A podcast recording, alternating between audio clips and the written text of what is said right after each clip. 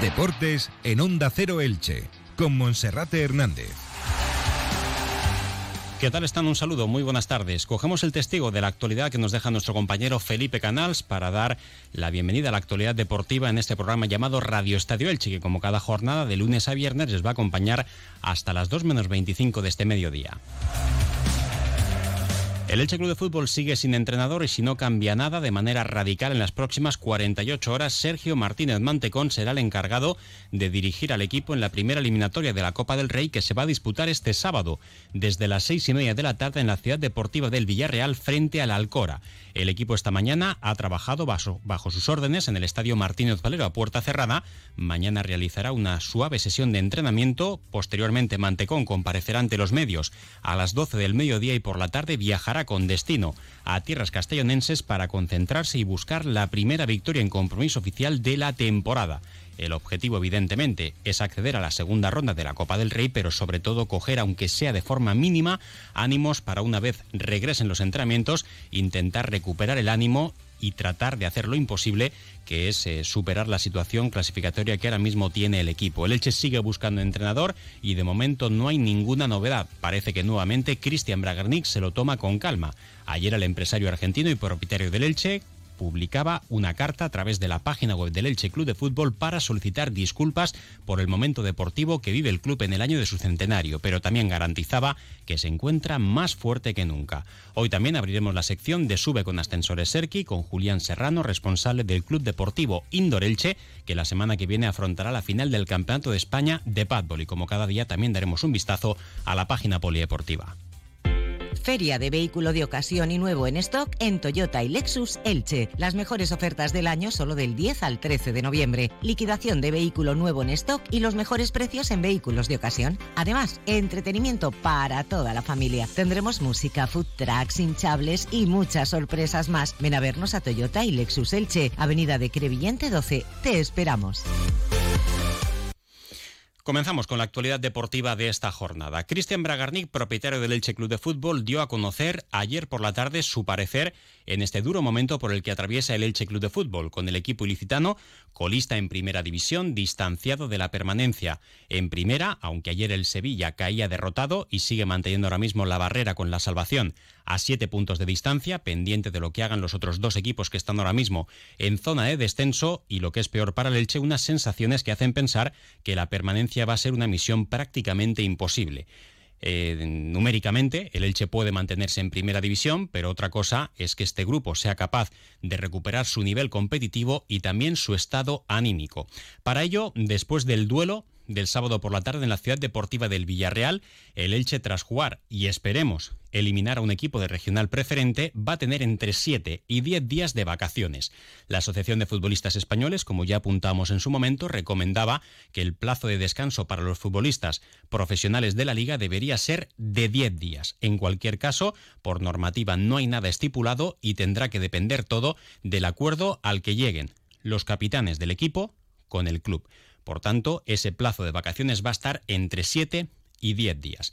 Si la plantilla se marcha después de jugar el partido ante el Alcora y se toma 10 días, regresaría al miércoles de la semana siguiente. Si se toma 7 u 8 días, podría estar incluso el lunes 21 de noviembre ya vestido de corto para comenzar a trabajar y preparar el último partido del año y el primero después del parón del Mundial de Qatar 2022 que será en el Estadio del Atlético de Madrid.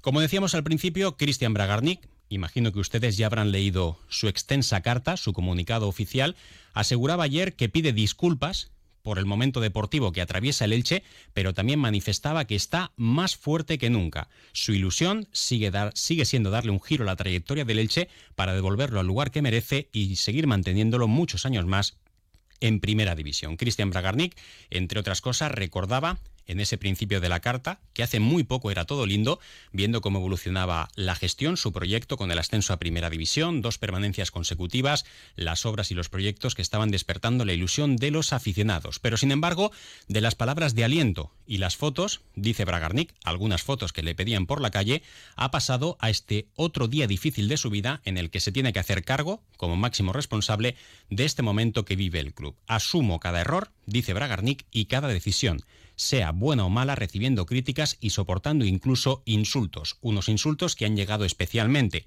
a través de las redes sociales, en lo que ha sido una avalancha en contra del propietario del Elche Club de Fútbol. Llama mucho la atención porque una cosa es que alguien se puede equivocar en varias decisiones, pero otra cosa muy diferente es pensar que Cristian Bragarni puede estarlo haciendo mal a conciencia, que tenga algún interés en que el Elche Club de Fútbol no funcione bien o que está planificando en contra de los intereses del equipo ilicitano.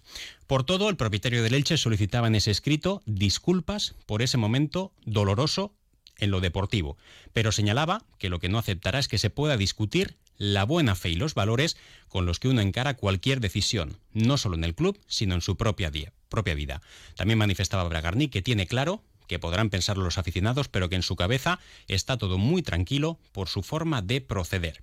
También recordaba Bragarnik que los mismos jugadores que la pasada temporada ilusionaron con esa reacción para conseguir una permanencia sin problemas en primera, ahora no están funcionando. Y también decía que escuchaba y leía que la planificación deportiva había sido mala y que no se había invertido el dinero, o que los fichajes no habían estado a la altura. Y seguramente, comentaba Bragarnik, si el Elche va último en la clasificación y no ha ganado ni un solo partido, muchas de sus decisiones habrán sido erróneas. Sepan que el margen para incorporar en este periodo podrá modificar algo, pero no más de un 20% la plantilla que se tiene.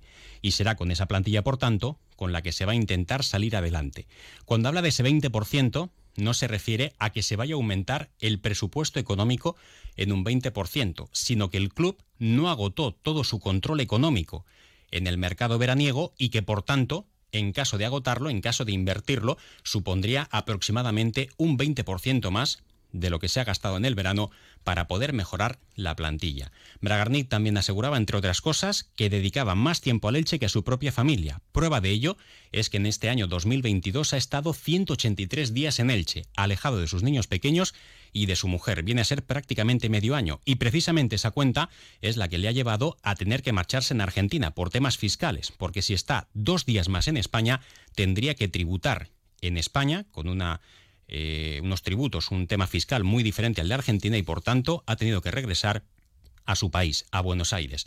Es probable que si el partido, el último del año, se celebra el 30 o el 31 de diciembre, Cristian Bragarni pudiese estar en Elche para presenciar ese partido desde el, desde el palco. También decía que en los próximos días el Elche va a elegir al nuevo míster para intentar encontrar una identidad a partir de la cual se pueda sentir orgulloso y que represente al equipo en el campo de juego y que además también nunca va a desistir de ese intento de hacer un Elche grande, pero que solo puede haber algo que le haga cambiar, y es el hecho de que haya desunión en el entorno. Es decir, si se sigue confirmando en ese ambiente hostil en contra de todo y de todos, principalmente también de su gestión, da la sensación, intuyo, de ese comunicado de Cristian Bragarnik que se replantearía su posición de dueño total del Elche Club de Fútbol. Era lo que decía ayer Cristian Bragarnik para dar la cara vía esa carta. Ante los aficionados del Elche Club de Fútbol, unos pueden aceptar ese mensaje, otros pueden seguir criticando, otros se pueden mantener en la indiferencia, pero al final no deja de ser la opinión del propietario del Elche Club de Fútbol que en este caso ha querido mostrar su voluntad y su parecer ante un momento que es doloroso para todos, para aficionados y para medios de comunicación, pero también lo es para él no solo por lo que pueda sentir al Elche Club de Fútbol, sino especialmente porque se juega gran parte de su patrimonio. Un club en primera división puede valer más de 100 millones de euros, un club en segunda división vale bastante menos de la mitad. Por tanto, solo por eso habría que entender que todo lo que pueda hacer Cristian Bragarnik y su propiedad es por el bien del Elche Club de Fútbol, porque además del sentimiento que despierta este equipo, está también el propio interés económico que pueda tener el empresario argentino.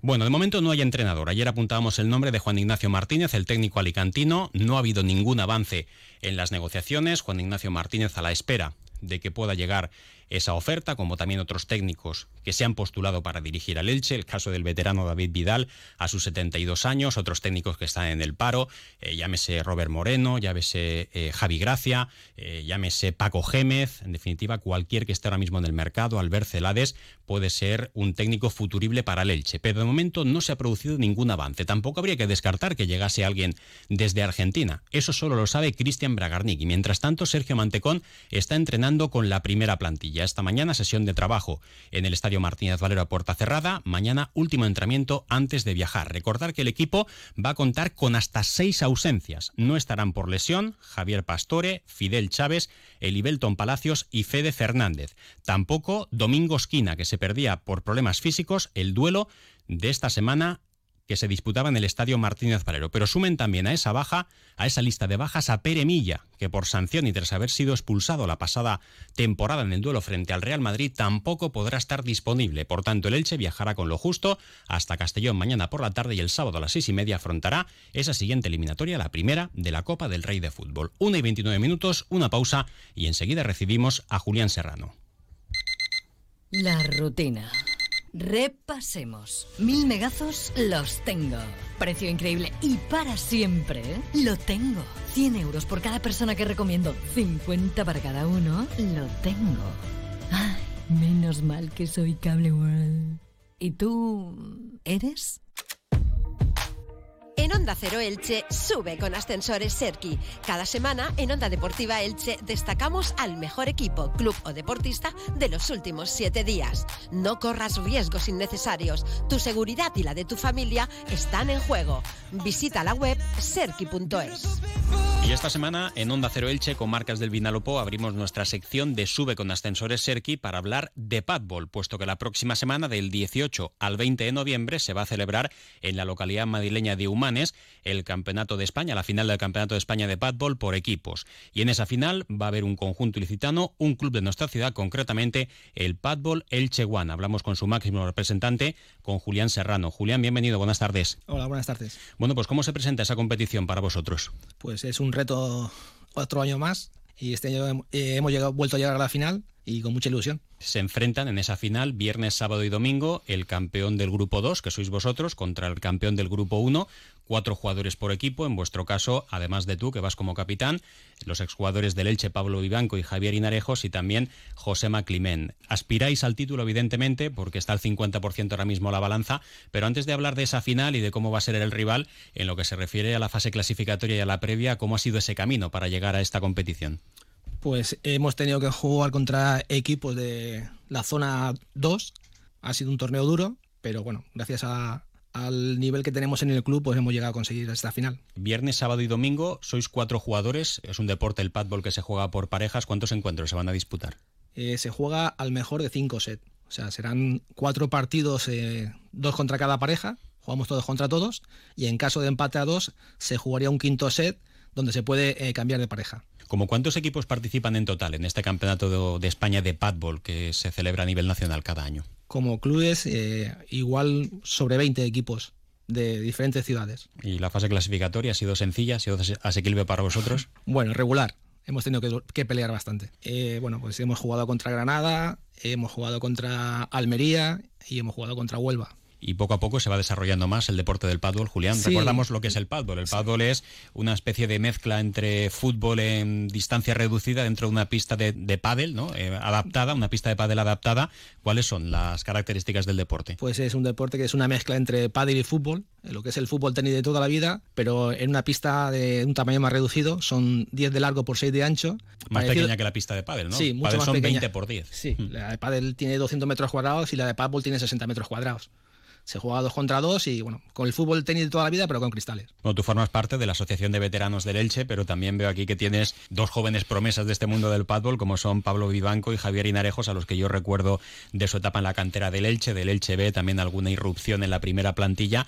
Ellos parece que están metidos de lleno ¿no? en este deporte. Sí, es un deporte que para los futbolistas, pues bueno, la gente que lo prueba le gusta mucho y aparte de estos dos, pues hay muchos más veteranos que están ahora mismo compitiendo, pero bueno, a nivel de partidos amateur y jugar entre amigos. ¿Y José Maclimen? José Maquimen es un jugador de fútbol sala que también ha probado el paddle y se ha quedado enganchado con el paddle y es un, un buen elemento. Eh, Julián, ¿cuál es el principal problema que se encuentra el padbol para que sea más practicado? Porque en ocasiones os veo jugar allí en vuestro club y eh, da la sensación que para alguien, no sé si decir que no tiene las condiciones, pero que no quiere jugar a campo grande, en distancias grandes, eh, lo pasáis bastante bien, ¿no? Es bastante intenso, tenéis vuestros piques ahí. Yo creo que el principal problema puede ser la falta de instalaciones, ¿no? Vosotros en el Club Deportivo Indorelche, la carretera de Crevillente, junto a Automóviles Crespo, tenéis vuestro recinto y vuestra pista. Quizá pueda ser ese el gran condicionante que tenéis, ¿no? También eh, la falta de publicidad del deporte a nuestro deporte le hace falta más publicidad, que se dé a conocer y que la gente lo conozca, porque hay muchos deportistas y muchos futbolistas que lo han probado, una vez que lo prueban se enganchan. Pero claro, hay todavía mucha gente que no lo conoce el deporte. Se juega solo un boten por pista, ¿no? Sí, y tres toques máximo alternativo, a partir del segundo toque ya se puede pasar de campo. Y viajaréis el mismo viernes, imagino, ¿no? Hasta Madrid. Pues, jueves, viernes. Estamos viendo a ver los patrocinadores cómo lo podemos organizar, porque eso es otro motivo de que al ser un deporte amateur, pues siempre tenemos que estar tocando puertas y no siempre se nos abren. Hmm. Ahora mismo, ¿con qué apoyos contáis? Pues tenemos unos patrocinadores que son el Club Deportivo Indoor Elche, SPG, Cenis Consultores, Lai Soler, Vivanco Inversores Inmobiliarios, Biotech y Mudanza Guerrero. Hemos tocado otras puertas, pero esas puertas todavía no se abren. ¿Es un deporte también reconocido por la concejalía y por las instituciones? Eh, pues no tenemos mucha eh, ayuda por ningún parte, de, ni tanto ayuntamiento ni instituciones. Y ahora, a partir de este año, que ya es un deporte federado, pues no entendemos muy bien por qué. Porque hasta ahora, como no era deporte federado, tenían una excusa, pero ahora ser un deporte federado, pues no entendemos muy bien esta dejadez. Mm, o sea, ¿este año 2022 ha sido el primero federado? Sí. ¿Y de qué federación dependéis? Pues creo que es de la Federación de Fútbol.